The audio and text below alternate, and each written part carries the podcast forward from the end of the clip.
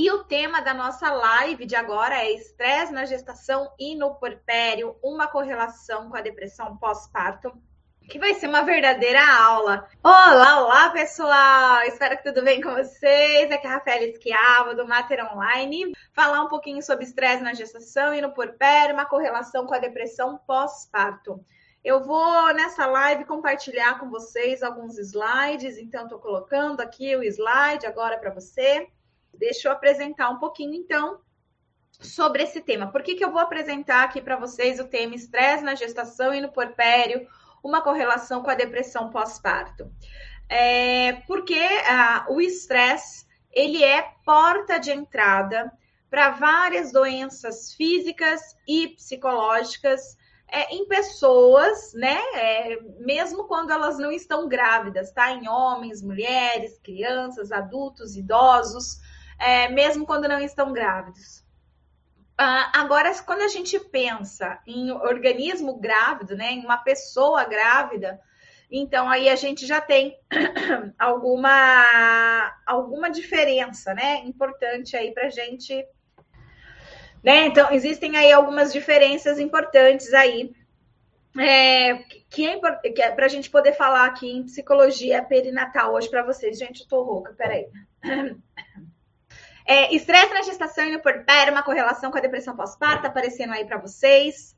É, esse artigo é meu, tá? Ele foi publicado no ano de 2011 na Revista Brasileira de Ginecologia e Obstetrícia. É, esse foi o primeiro artigo no Brasil a ser publicado a respeito de estresse no porpério, tá?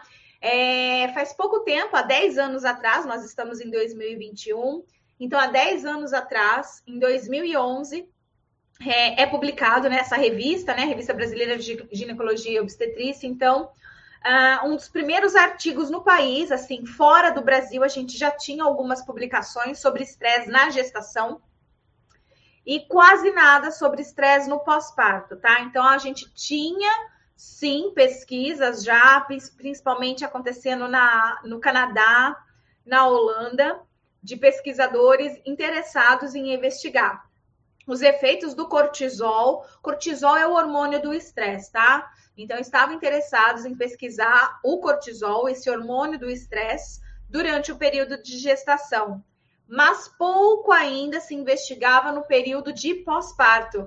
E interessante que ainda o foco nessa época do pós-parto era sobre a depressão pós-parto, tá? Uh, mas uh, sobre estresse mesmo, a gente não tinha quase nada no Brasil. Mas fora do Brasil, Holanda e Canadá, como eu disse para vocês, já estava começando a aparecer um certo material, tá? Um material já mais consistente. É, geralmente não era escrito por psicólogos também, tá? Mas outros profissionais, e eles investigavam o estresse também por meio da saliva. Então, na saliva você conseguia ali captar o cortisol, e aí você via se aquele cortisol, como é que estava o nível, né, naquele organismo, estava no nível adequado ou acima do adequado, tá? E aqui no Brasil a gente não estava olhando para isso nessa época. Em 2010, 2011, aqui no Brasil ainda os pesquisadores estavam muito preocupados com a depressão pós-parto. É, poucos estavam investigando a depressão na gestação, era, era quase quase um, né? Acho que era uma pessoa só que estava investigando isso, a gente não tinha nada. E sobre estresse no porpério ou na gestação, praticamente zero. Eu sou uma das primeiras pessoas aqui no Brasil a publicar sobre esse assunto. É, é, é, é, é tão pioneiro, tão pioneiro o assunto, né, nesse ano de 2010 e 2011, que é, eu cheguei a ganhar um prêmio tá? Esse, essa plaquinha aqui que eu estou mostrando para vocês é um prêmio que eu ganhei do maior congresso sobre estresse que existe no Brasil, o ISMA, né? Não sei se alguém já participou aí da, do congresso, né, ISMA, mas ele acontece no Rio Grande do Sul, tá? E, e eu ganhei o prêmio, né, de, de melhor trabalho apresentado, assim, em originalidade a respeito do estresse. Isso foi no ano de 2010 tá? Só para vocês terem noção, então, que é, é, é em 2010 ninguém falava sobre estresse na gestação. Que às vezes a gente fala sobre esse assunto hoje, né? E a gente já tem outros pesquisadores, outras pessoas que foram investigar também o estresse na gestação e no pós-parto. Mas aqui no Brasil, quem de fato começou é, fui eu mesmo, né? E a partir dos meus estudos, eu, eu publiquei é, este artigo aqui na Revista Brasileira de Ginecologia e Obstetrícia, publiquei também um capítulo de livro sobre o assunto e gerou também a minha dissertação de mestrado na época, que não era só sobre o estresse, o estresse era uma das partes né, que eu estudava, mas que é, teve bastante ressalva e bastante atenção por conta de ser um trabalho pioneiro. E eu vou apresentar para vocês esses dados, tá? Que saiu então nessa revista publicada lá em 2011, porque tá, tá atualizado, tá? Então são dados atualizados que a gente consegue ainda pensar e refletir sobre esses dados até hoje, tá? Então, ah, aqui, ó, no próximo slide, é, eu tirei um print, né, de uma, uma parte pequena aí da, da introdução do artigo. Se alguém quiser ler, esse artigo está disponível na internet gratuitamente, tá? Então, se alguém depois quiser ter acesso a esse artigo, gente, entra lá no Google e digita estresse na gestação e no puerpério, uma correlação com a depressão pós-parto, tá? Esse é o título do artigo. Coloca lá Rafael Esquiavo, estresse na gestação puerpério, que vai aparecer para vocês gratuitamente, tranquilamente, esse artigo científico.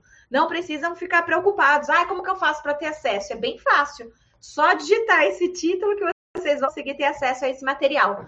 Então, aqui eu só vou fazer uma apresentação para vocês, mas para entrar mais a fundo, né, recomendo a leitura do, do material.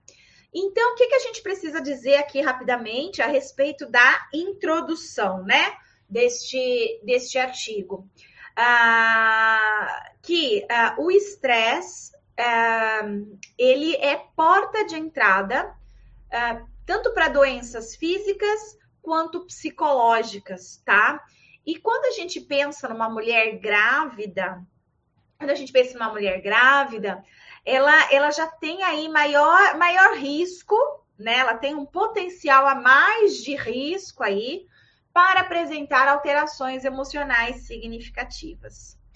E esse documento aqui, ele traz algumas, algumas informações que a gente não tinha antes de 2010, porque como eu estou dizendo para vocês, as pesquisas sobre estresse na gestação que existiam no planeta, elas eram realizadas por meio de testes salivar, né? Então a quantidade do hormônio cortisol presente lá na saliva da grávida. No caso aqui no Brasil, eu não fiz essa investigação com é, a saliva, com o cortisol, mas é a partir de um instrumento é, da, da LIP, não sei se alguém aqui já ouviu falar, do ISSL, que é Inventário de Sintomas de Estresse de LIP, tá? Então, é, é a primeira investigação é, com o, o instrumento da LIP que passa a ser aplicado em gestantes, tá? Então, a partir dessa minha pesquisa, a gente começou a perceber que era possível aplicar o ISSL em gestantes. E interessante, né, que a gente também conseguiu observar que é, durante o período de gestação, o, as pesquisas que eu estava lendo na época indicavam que a, o cortisol ele ia se elevando no organismo da grávida, tá? Do primeiro ao terceiro trimestre. E no terceiro trimestre era o pico do cortisol salivar no organismo de uma mulher grávida. Então, durante a gestação, a gente já tinha a informação de que é normal estar ansiosa, tá? Então, a gente tem no, nas, nas referências clássicas da psicologia da gravidez, parto e puerpério, aquela ideia clássica que o período de gestação é um período de ansiedade e que existe ansiedades características de cada um dos três trimestres, tá? Mas a gente não falava nada sobre o estresse, a gente está falando de ansiedade. E qual é a diferença entre ansiedade e estresse, Rafaela? Ansiedade tem a ver com medos, angústias, incertezas, principalmente quanto ao futuro. A gente fica ansioso por não saber sobre o futuro, né? Então, a ansiedade ela vem desse medo, dessa angústia, dessa incerteza. Então, a ansiedade ela tem muito mais a ver com um estado emocional, tá? É um estado emocional. Diante alguns fatores, a gente então é, apresenta ansiedade. E o estresse? O estresse é uma reação do organismo frente a um evento estressor. Ou seja, é a reação do organismo, é a liberação do cortisol. Então, o estresse em si, ele, ele não é um evento emocional, mas a liberação do cortisol acontece por conta de eventos que podem ser emocional. Então aí a gente tem ó, um entrelaçamento entre ansiedade e estresse. Se uma pessoa apresenta alta ansiedade, elevada ansiedade, consequentemente essa pessoa também vai estar liberando cortisol na sua corrente sanguínea, que caracteriza então a presença de estresse, tá? Não sei se deu para vocês entenderem isso, mas a ansiedade é uma coisa, estresse é outra. Ansiedade é uma reação emocional. O estresse é uma reação orgânica à liberação do hormônio cortisol. E o hormônio cortisol, ele é liberado em nossa corrente sanguínea não só em situação de ansiedade. Em diversos momentos do nosso dia a dia, a gente precisa liberar o cortisol para a gente sair da cama, para a gente ter energia para ir para o trabalho, para fazer uma série de coisas. No entanto, ansiedade gera liberação de cortisol, ou seja, uma pessoa ansiosa estará com estresse também, tá? Então, o que, que a gente conseguiu entender aqui, de acordo com a literatura? Que é normal e esperado gestantes apresentarem ansiedade. Mas ninguém sabia dizer se era normal ou não a mulher apresentar estresse. Mas a partir do momento que a gente consegue entender que a ansiedade tem a liberação do cortisol, logo mulheres ansiosas também estarão estressadas, tá? E aí a gente tem ah, dados que vão mostrar que o excesso de cortisol, o cortisol elevado no organismo de uma mulher durante o período de gestação, pode afetar o desenvolvimento do feto. Então, aumentam as chances de nascimento prematuro, por exemplo. Aumentam as chances de nascimento baixo peso, por exemplo, por conta de uma alta ansiedade que liberou aí é, cortisol na corrente sanguínea desta mulher grávida em níveis muito acima do que era esperado e muitas vezes de forma crônica. Ou seja, não é um cortisol que foi liberado pontualmente no dia é, 6 de, de, de outubro, mas um cortisol que está sendo liberado numa carga excessiva desde 6 de agosto, tá? Então, já uns dois meses, um mês que essa pessoa está constantemente sendo exposta à liberação de cortisol na sua corrente sanguínea. Então, a, aumentam as chances de pressão alta, aumentam as chances de intercorrência durante o parto. É, esse cortisol ele também vai para o bebê via cordão umbilical, tá? aumentando as chances de prematuridade, de baixo peso, de mecônio no líquido amniótico. Rafael, o que é mecônio? O que é líquido amniótico? Líquido amniótico é onde o bebezinho fica. Então, ele fica no útero e no útero ele está envolto de um líquido. Esse líquido é chamado líquido amniótico, tá? E mecônio é o cocozinho do bebê. Então, é importante que o bebê só faça cocô depois dele nascer, tá? É um fator de risco o bebê fazer cocô dentro da barriguinha da sua mãe, nesse líquido amniótico que a criança abre a boca, engole, tá certo? Então, aumenta as chances de mecônio também no líquido amniótico quando essa mulher está sendo exposta a, a uma descarga de, de cortisol durante esse período, tá? E sobre o pós-parto, gente, o estresse, é, é, se já era difícil a gente saber alguma coisa naquela época, no período de gestação, muito menos no pós-parto, né? Pouco, era é, pouco demais, a gente não tinha informações sobre o estresse no pós-parto. Mas a gente tinha uma certa noção que existia ansiedade no pós-parto. Então, se existe ansiedade no pós-parto, logo essa mulher está liberando cortisol no organismo. Então, logo existe também estresse no pós-parto tá? E o estresse no pós-parto, quais são as consequências dele? Então, para esse organismo, para essa mulher, para esse bebê, tem consequências ou não tem, tá? Então, é sobre isso que a gente estava investigando, é sobre isso que a gente estava tentando descobrir aí sobre os efeitos dessas alterações emocionais, que no caso aqui hoje a gente está falando exclusivamente do estresse, ok? E aí, como que eu realizei essa pesquisa? Essa pesquisa é uma pesquisa longitudinal. Rafael, o que é pesquisa longitudinal? Pesquisa longitudinal significa que eu acompanhei os mesmos sujeitos ao longo de um período, tá? Porque uma coisa é eu entrevistar gestantes aqui e, e pegar mulheres no pós-parto aqui. Então, eu vejo quantas gestantes apresentaram estresse e quantas mulheres no pós-parto apresentaram estresse. Existem pesquisas que dá para fazer isso e comparar. Ah, tanto por cento das gestantes apresentaram estresse e tantos por cento das mulheres no pós-parto apresentaram estresse. Isso são pesquisas que a gente pode chamar de transversal. Agora, o que é uma pesquisa longitudinal?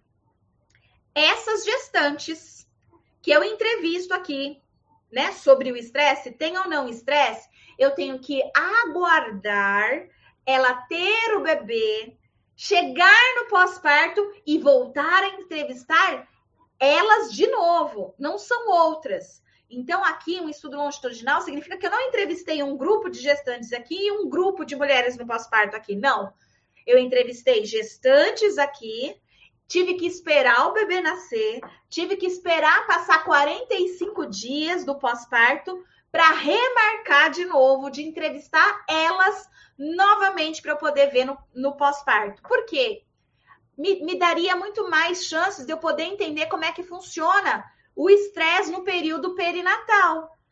Se aumenta o estresse, diminui o estresse, o que, que acontece, né, ao longo do tempo da gestação para o pós-parto?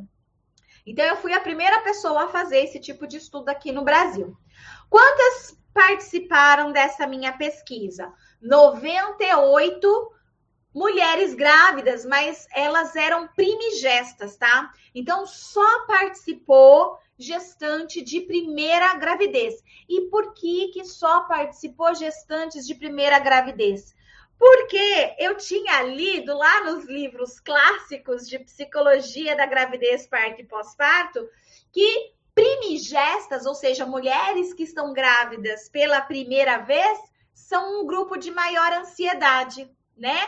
E então, assim, é, eu queria entrevistar o grupo que apresentava maior ansiedade. Então, primigestas, de acordo né, com os materiais que eu li antigamente, é, indicava que elas eram as mais ansiosas de todas. Então, eu excluí as que já eram mães de pelo menos um filho nascido. Mas um detalhe, tá? De 2010 a 2021 se passaram 10 anos e eu continuei realizando pesquisas. E eu fui a primeira pessoa também aqui no Brasil a descobrir que a primigestas não são o grupo de mulheres de maior risco para ansiedade, para estresse, mas sim as multigestas. E aí, dezenas de outros artigos científicos foram publicados, né? É, recentemente, de cinco anos para cá, indicando a mesma coisa, que de fato é, não são as primigestas que apresentam mais ansiedade, mas são as multigestas, são as mulheres que já tiveram filhos, Que interessante que é a pesquisa, né? A gente vai descobrindo coisas muito mega interessantes. Mas naquela época, há 10 anos atrás, eu ainda acreditava que primigestas, né, eram as que mais tinham ansiedade. Aí por isso eu excluí quem não era primigesta. Então, quem não, não já tinha tido um filho não participava da minha pesquisa. Então, eu entrevistei essas 98 primigestas, todas elas eram usuárias do Serviço Público de Saúde. Eu encontrava essas mulheres no SUS, nas unidades básicas de saúde. Então, eu, eu é, o dia que elas iam passar pelo pré-natal, eu chegava já um pouco antes, eu me apresentava, apresentava para elas a pesquisa e dizia para elas: olha, eu vou avaliar aqui a sua saúde mental. Na época, eu avaliava ansiedade, estresse e depressão, não era só estresse, tá? Explicava para ela, então, que eu ia fazer a avaliação da saúde mental dela, que eu daria a resposta para ela, que caso ela estivesse apresentando alguma alteração emocional significativa, que ela poderia é, ser atendida, né, por, por um psicólogo, um estudante de psicologia, no caso, né, porque isso aqui foi a minha dissertação de mestrado, e aí é, a, tinha alguns alunos, eu fiz o meu mestrado na Unesp, tudo eu fiz na Unesp, né? Minha graduação, meu mestrado, meu doutorado e meu pós-doutorado. Tudo eu fiz na Unesp, Universidade Estadual Paulista.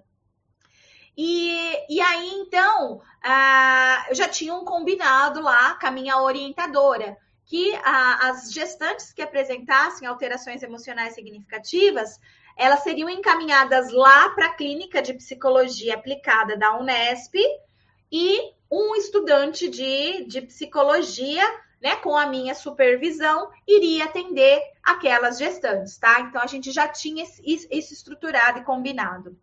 Então eu, eu, eu informava isso para elas, o que fazia então que elas aceitassem, né, participar da pesquisa, tanto para saber como que está a saúde mental dela e porque também, se caso ela estivesse apresentando alguma alteração, ela sabia que ela poderia contar com um psicólogo aí para fazer os atendimentos dela, tá?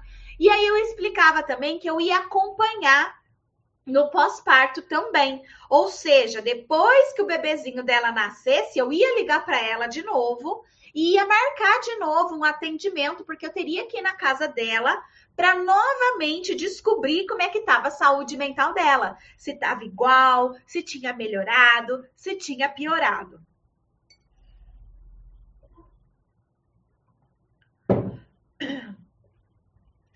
Aí então participaram nessa primeira etapa da mulher grávida, lá na unidade básica de saúde, 98 grávidas.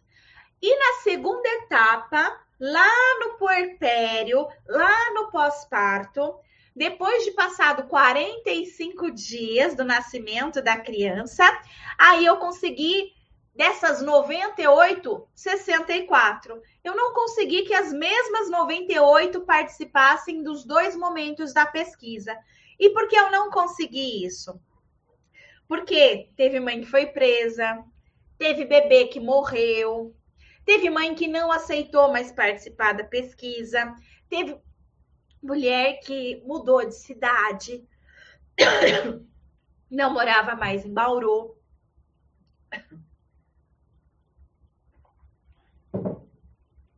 Então, é, só ficaram 64, que é um número bem legal também, né?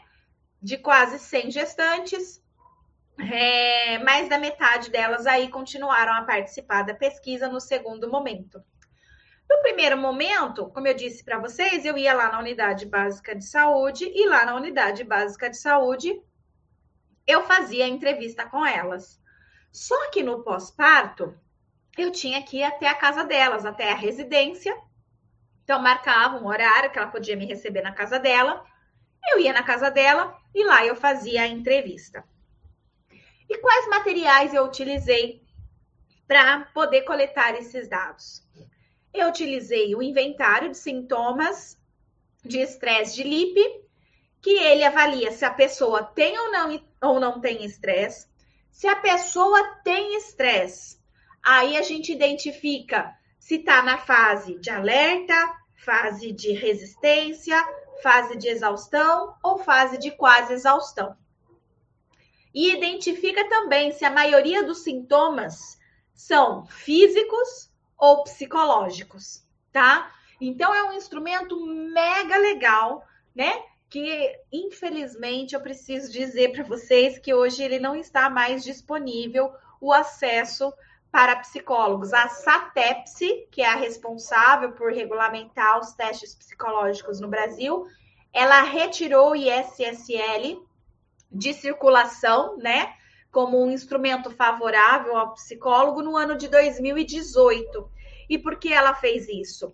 Porque ah, os instrumentos eles têm validade de 15 anos. Após passado 15 anos, é preciso fazer uma nova validação daquele instrumento. Então, passou aí esses 15 anos, né? E por isso ele precisou retirar de circulação, já que ah, não foi é, refeito é, esse, é, essa avaliação com esse instrumento. Quem sabe futuramente, futuro breve, ele volte. É uma pena porque eu gostava bastante de usar ele. Então, utilizei esse instrumento e também utilizei a EPDS. O que, que é a EPDS? É a escala de depressão pós-parto de Edinburgh. É uma escala que, que serve para medir sintomas de depressão pós-parto. Naquela época, só podia ser aplicado no pós-parto. Hoje também já houve modificações, tá? Da EPDS. Hoje a gente pode utilizar ela também durante a gestação. Naquela época em que eu fiz essa pesquisa, não podia, tá? Não existia nenhum tipo de validação para gestação, era só no pós-parto mesmo. Mas no ano de 2012, tiveram aí pesquisadores que identificaram que a EPDS, sim, também pode ser aplicada desde a gestação. A EPDS, escala de depressão pós-parto de Edinburgh, ela não é privativa do psicólogo, então, outros profissionais também podem utilizar, psicólogos, enfermeiros, obstetras, pedagogos, outros profissionais também podem utilizar, tá certo? Então, essa hoje está disponível, você pode ter acesso à IPDS e investigar se a sua gestante ou mulher no pós-parto apresenta depressão.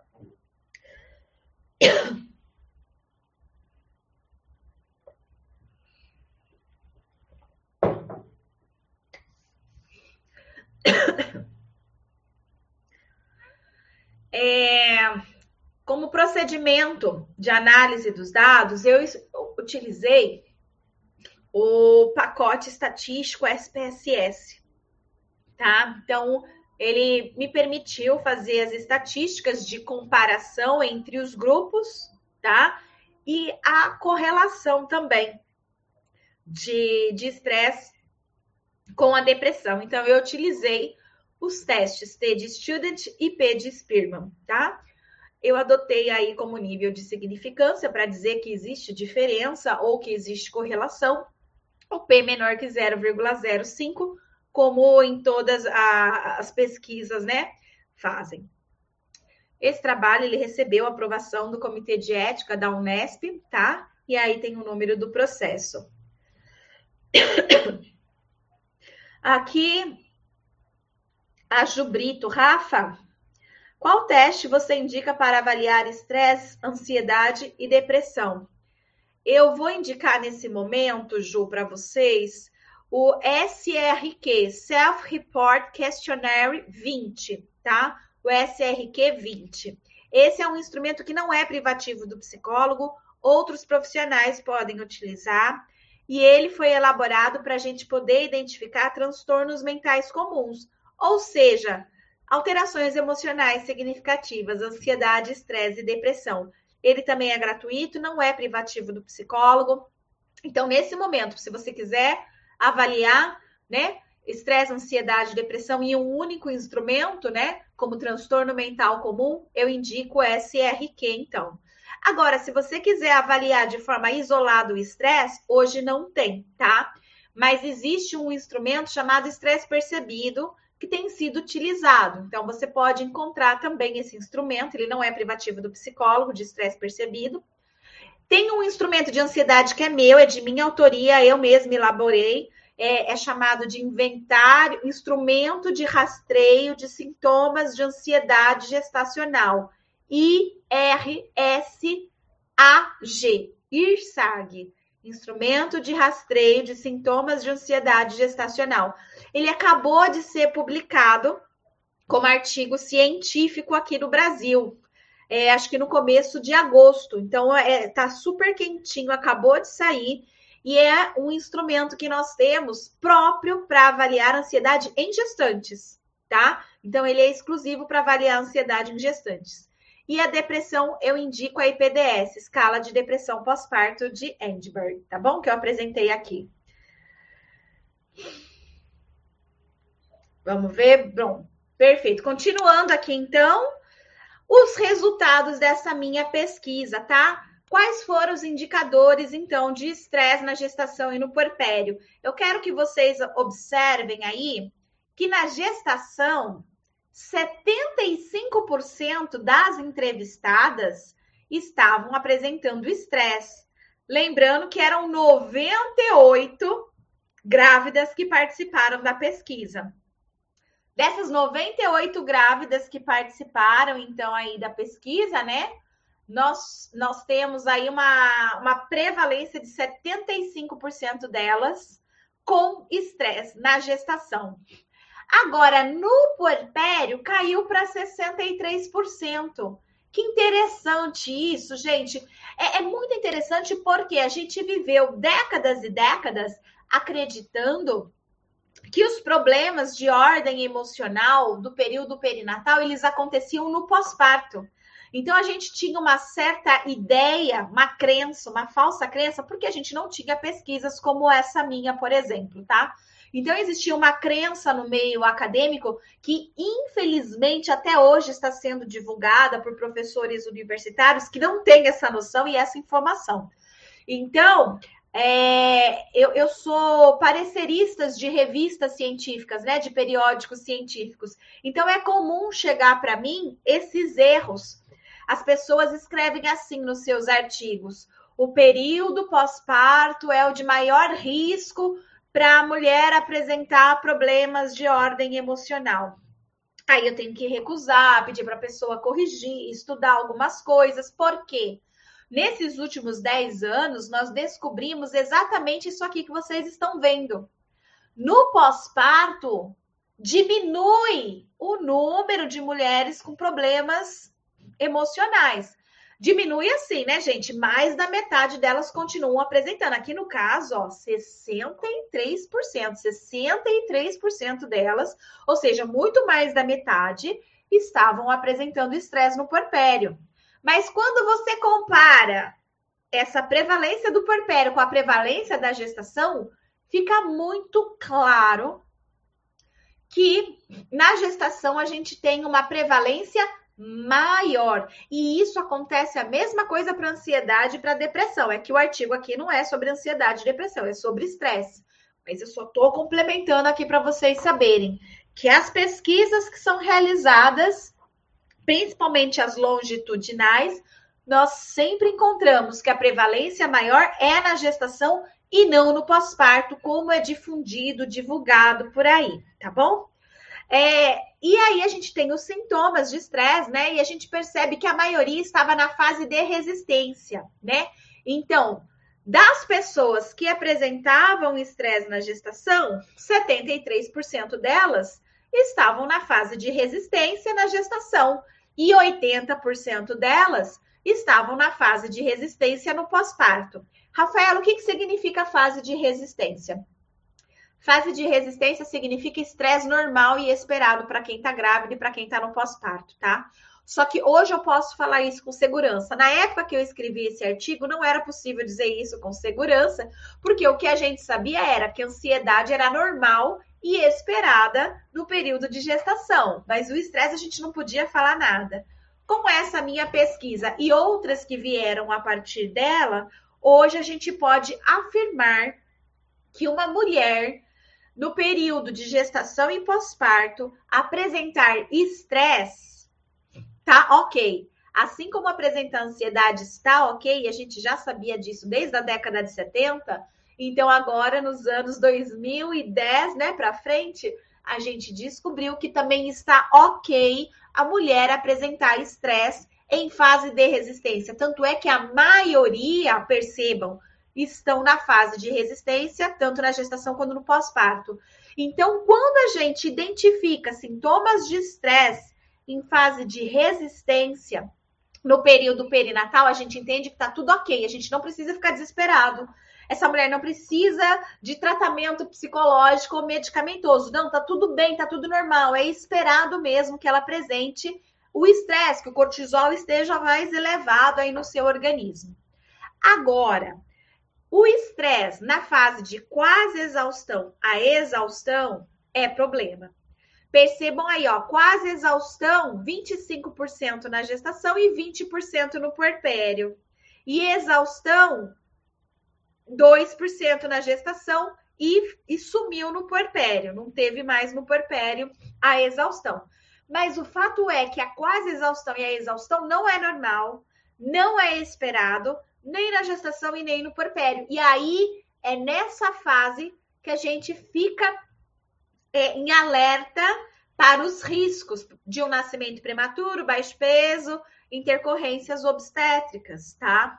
Então, não é legal a gente identificar quase exaustão ou exaustão, tá? Que são níveis muito avançados de estresse para quem está grávida. Então, a liberação do cortisol ali não está adequada, está em excesso e pode trazer prejuízos aí, então, para a gestação, como vocês vão ver aqui no próximo slide, tá?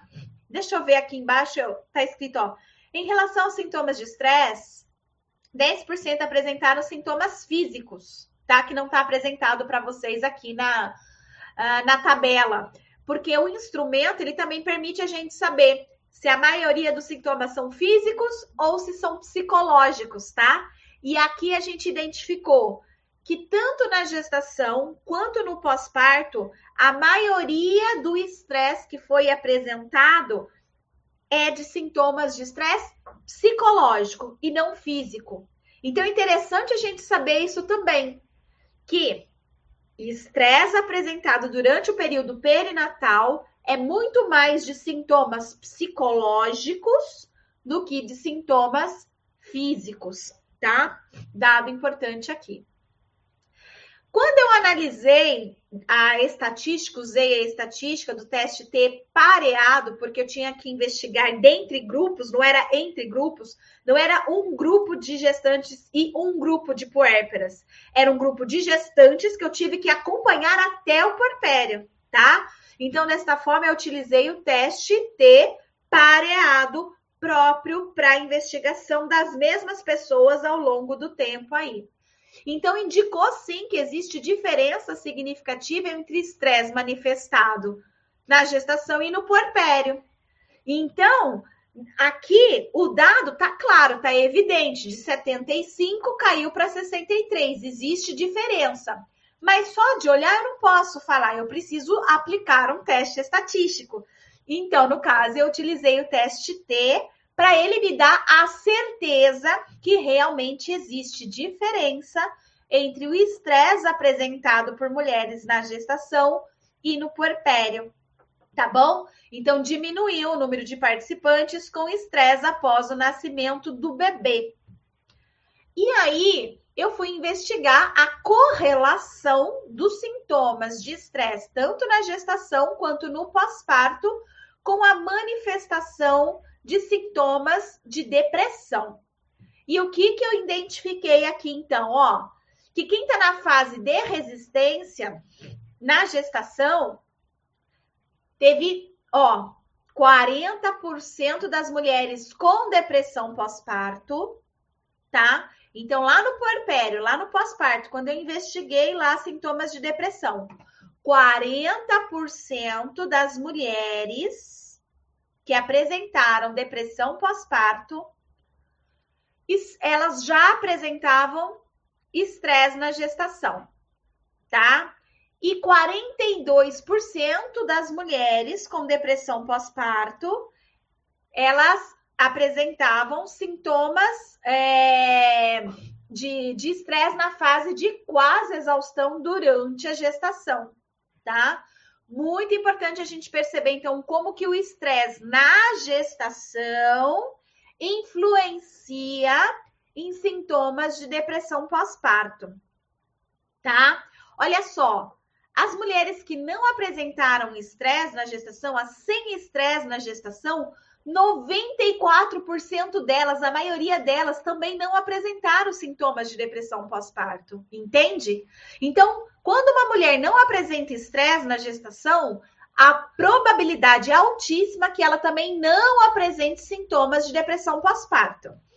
Mas quando uma mulher apresenta sintomas de estresse na gestação, a probabilidade é grande que ela apresente depressão pós-parto. A mesma lógica a gente vai encontrar no puerpério. Mulheres que não apresentaram estresse no puerpério, a maioria delas também não apresentaram sintomas de depressão, tá? Mas mulheres que apresentaram sintomas de estresse no puerpério, a maioria delas aqui, ó, apresentaram.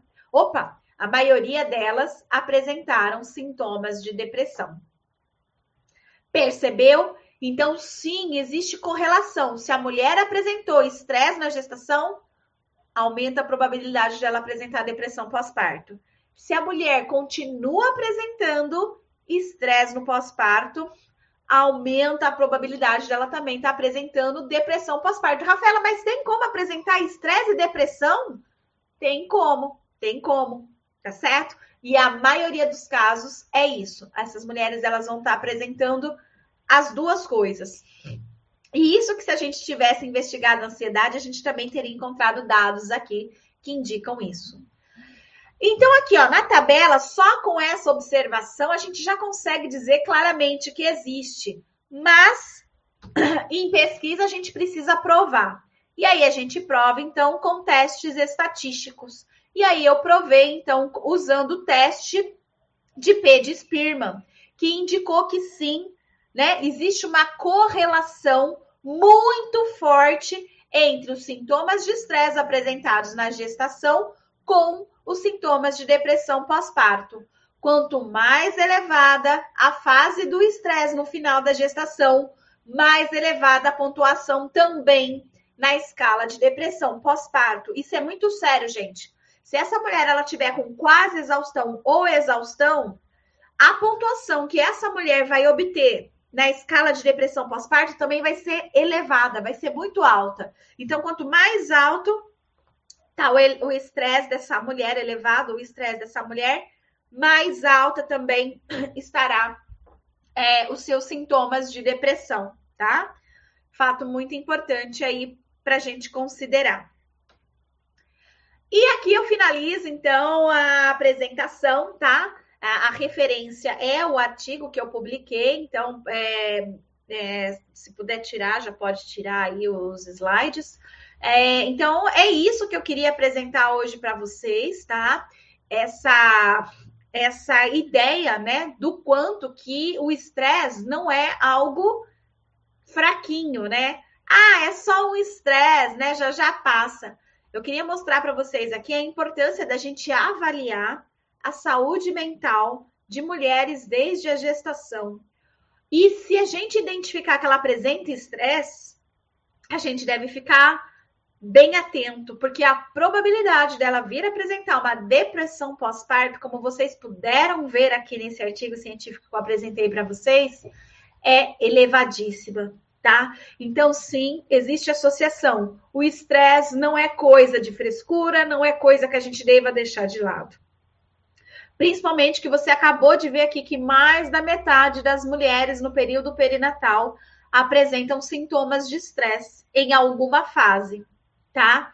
E só de apresentar sintomas de estresse em alguma fase, mais da metade dessas mulheres, então mais da metade das mulheres no período perinatal estão sofrendo forte risco de apresentar sintomas de depressão pós-parto. Eu espero que tenha sido útil para vocês, relevante, né? Apresentar esse artigo, que isso tenha feito sentido para vocês e que vocês comecem a prestar mais atenção na grande necessidade que nós temos de, de ter mais psicólogos com conhecimento para cuidar desses casos, porque é mais da metade das gestantes. E isso traz uma série de consequências, não só para essa mulher, para a saúde mental dela, como isso também traz consequências para o feto bebê, como vocês puderam acabar de, de perceber aqui com a aula que eu ministrei, tá? Então, é sério. Infelizmente, tem muita, muita gente ainda que não está levando a sério a história de ter mais psicólogo perinatal no Brasil, mas o fato é que as pesquisas científicas revelam que é extremamente importante que esse profissional faz falta. É um profissional que faz muita falta e poderia fazer muita diferença na vida de muitas mulheres e seus bebês, ok? Quem você conhece que você acredita que deveria estar aqui também assistindo essa live de hoje, aprender um pouco mais sobre estresse na gestação, sobre é, depressão pós-parto, já marca essa pessoa, convida ela também para vir participar aqui desta live. Então é isso aí, pessoal. Uma boa noite para todo mundo. Até amanhã. Tchau, tchau.